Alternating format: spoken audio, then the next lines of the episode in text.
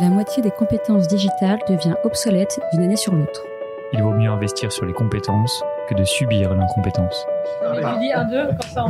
Je suis Guillaume, cofondateur et directeur pédagogique d'Untrain, agence de formation sur mesure pour les métiers du digital et de la tech.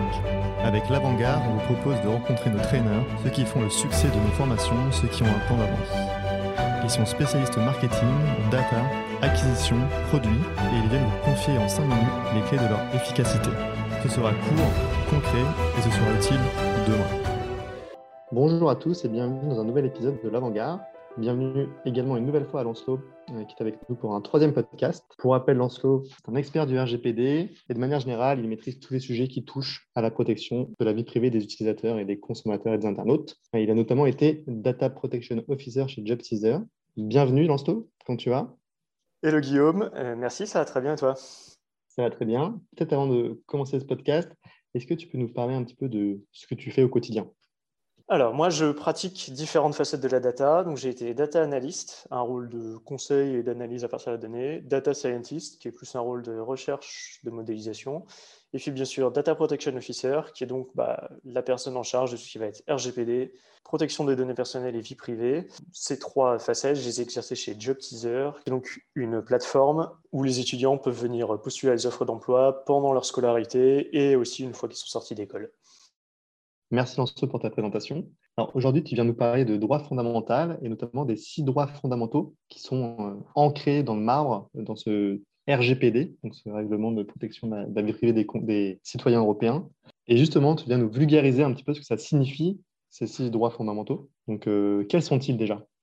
Alors, pour les lister rapidement, droit d'accès, le droit de rectification, le droit à l'effacement, le droit à la limitation du traitement, le droit d'opposition et le droit à la portabilité des données sont les six droits que donne le RGPD aux utilisateurs. Et du coup, ça signifie quoi tout ça, Kizako alors, euh, le droit d'opposition et le droit à la limitation du traitement signifient en substance qu'on a le droit de refuser que nos données soient traitées. Le droit de rectification signifie qu'on a le droit de demander à corriger les données que traite une entreprise ou un gouvernement d'ailleurs euh, sur nous. Donc, par exemple, et c'est un cas qui s'est produit réellement, euh, si votre nom de famille est mal orthographié parce qu'il contient des caractères qui ne sont pas typiquement dans l'alphabet français, vous avez le droit de euh, demander à ce que ceci, euh, à ce que ceci soit rectifié, ce qui généralement va potentiellement considérablement embêter l'entreprise qui gère ces données. Le droit d'accès, ça signifie que vous avez le droit de savoir ce que font les entreprises et les gouvernements avec vos données. Donc le droit de savoir quelles sont les données qui sont récupérées, et euh, aussi le droit de savoir à qui elles sont envoyées, notamment si elles sont envoyées en dehors des frontières de l'Union européenne. Le droit à l'effacement, qui est beaucoup plus connu sous le nom de droit à l'oubli, ça signifie qu'on a le droit de demander la suppression de ces données. Alors évidemment, euh, si on demande la suppression de ces données à Facebook, ils vont aussi supprimer votre compte Facebook. Hein. on ne peut pas avoir le beurre et l'argent du beurre. Et le droit à la portabilité, c'est un truc un peu particulier et assez intéressant. On a le droit de demander à ce que nos données nous soient envoyées sous un format dit compréhensible par une machine. En gros, l'idée de ce droit à la portabilité, c'était de permettre à quelqu'un de quitter Facebook, de demander à Facebook ses données et d'aller ensuite sur, euh, je dire, Google qui a disparu aujourd'hui, et d'envoyer ces données à Google directement, qui doit être qui du coup serait potentiellement en mesure de les utiliser pour vous créer un compte et vous retrouver vos amis, etc. En pratique, euh, ça marche pas forcément super bien, mais c'était l'idée. D'accord, donc on voit que c'est assez de complexité, c'est beaucoup de jargon technique. Si on prend un exemple un peu concret, admettons que j'achète un billet d'avion sur Air France, qu'est-ce que ça signifie, par exemple, le droit d'accès, le droit de rectification, le droit de suppression, comme tu disais?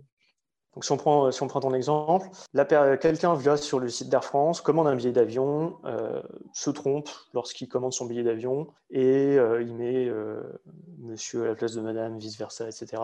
Le droit de rectification fait qu'il a le droit de demander à Air France de changer ses informations et de changer les données personnelles le concernant. Il a le droit ensuite, une fois qu'il a commandé son billet, de demander à Air France à qui vous allez envoyer l'information que j'ai commandé un billet d'avion, par exemple. Ça va aussi être la possibilité, un an plus tard, de se dire hmm, tiens, je ne sais plus si j'avais commandé un billet sur Air France et de demander à Air France est-ce que vous avez des données me concernant? Et du coup, ensuite, ça nous amène au euh, droit à l'effacement, droit à l'oubli, qui va être le droit de dire à Air France supprimez les données personnelles me concernant. Je veux que vous n'ayez plus la trace dans vos systèmes d'information que moi, j'ai commandé un billet d'avion. Je dis spécifiquement moi parce que Air France peut, continuer, peut conserver potentiellement la trace du fait que quelqu'un a commandé un billet d'avion, mais, pas que, mais pas les informations qui permettent d'identifier que c'était vous qui l'avez fait. D'accord, donc en fait, ils ne suppriment pas tout ce qui se cache derrière euh, son système de, réservation, mais ils vont, ils vont, supprimer toutes les informations qui sont relatives à l'utilisateur qui avait fait la réservation. C'est l'idée.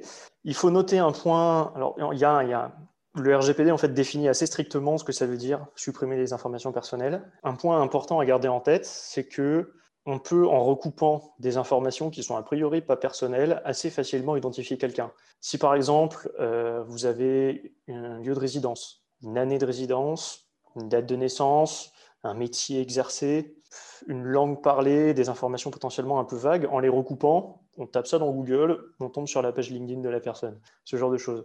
Et ça, dans le RGPD, c'est quelque chose qui est, enfin, c'est quelque chose auquel les législateurs européens ont pensé. Potentiellement, si on a trop d'informations qui ne sont pas en soi personnelles, mais qui permettent de facilement identifier quelqu'un en les recoupant, c'est tout de même considéré comme des données personnelles et il faudrait quand même les supprimer ou empêcher qu'on puisse les recouper.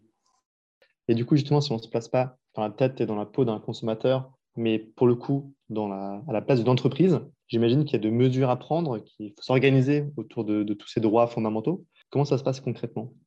Tout à fait. Et ce que je viens de dire là démontre que ce n'est pas forcément évident de répondre à, à ces droits.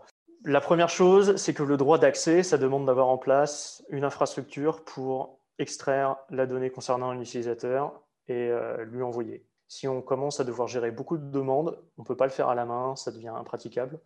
Donc il faut idéalement y penser dès la conception du produit et faire ce que fait aujourd'hui Google, avoir euh, une page sur le profil de l'utilisateur, évidemment quand c'est pertinent, hein, avoir une page sur le profil de l'utilisateur où il peut extraire ses données. Si ça c'est scopé directement dans le produit, bah, il n'y aura pas de sujet puisque le droit d'accès est répondu. Le droit à l'oubli, c'est pareil, ça impose qu'il faut pouvoir supprimer les données. Ce n'est pas forcément une évidence aujourd'hui de supprimer des données parce que les systèmes dans le cloud permettent souvent de faire des sauvegardes automatiques, des backups. Parfois même, certaines bases de données euh, rendent compliqué la suppression d'informations. Donc ça veut dire que c'est des choses auxquelles il va falloir un peu euh, potentiellement penser lorsqu'on va mettre en place, lorsqu'on va aller euh, collecter des données sur un site web. Le droit à la rectification, comme je disais avec mon exemple par exemple des noms de famille, c'est penser que parfois les gens ont des accents dans leur nom de famille. Parfois, les gens ont un nom de famille en quatre mots. Ce genre de choses, bah, c'est bien de l'avoir un peu en tête quand on va construire son modèle de données pour éviter de faire dès le départ des erreurs, partir du principe que les gens, il y a 26 lettres et c'est marre. On peut faire des erreurs quand on conçoit son modèle de données qui font qu'ensuite le respect du RGPD est beaucoup plus compliqué, alors qu'on peut aussi faire des choix dès le départ, notamment en l'intégrant dans le cahier des charges dès le départ, qui font que c'est presque gratuit à mettre en œuvre. Génial, merci pour tous ces précieux conseils, Lancelot. Peut-être pour conclure ce podcast, est-ce que tu as un mot de la fin, un conseil à donner à ceux qui nous écoutent? Le mot de la fin, je pense que je vais euh, vous inviter, les auditeurs, à potentiellement exercer vos droits, exercer votre droit d'accès auprès des entreprises et constater le nombre, constater la quantité considérable d'informations que les entreprises collectent sur vous.